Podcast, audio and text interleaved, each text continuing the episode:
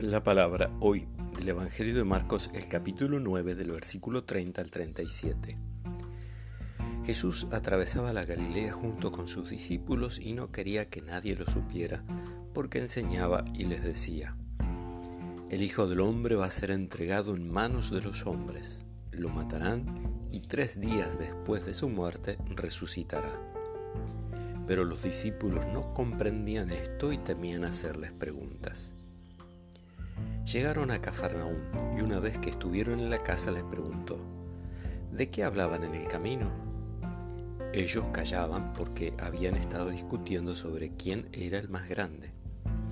Entonces, sentándose, llamó a los doce y les dijo, El que quiera ser el primero debe hacerse el último de todos y el servidor de todos.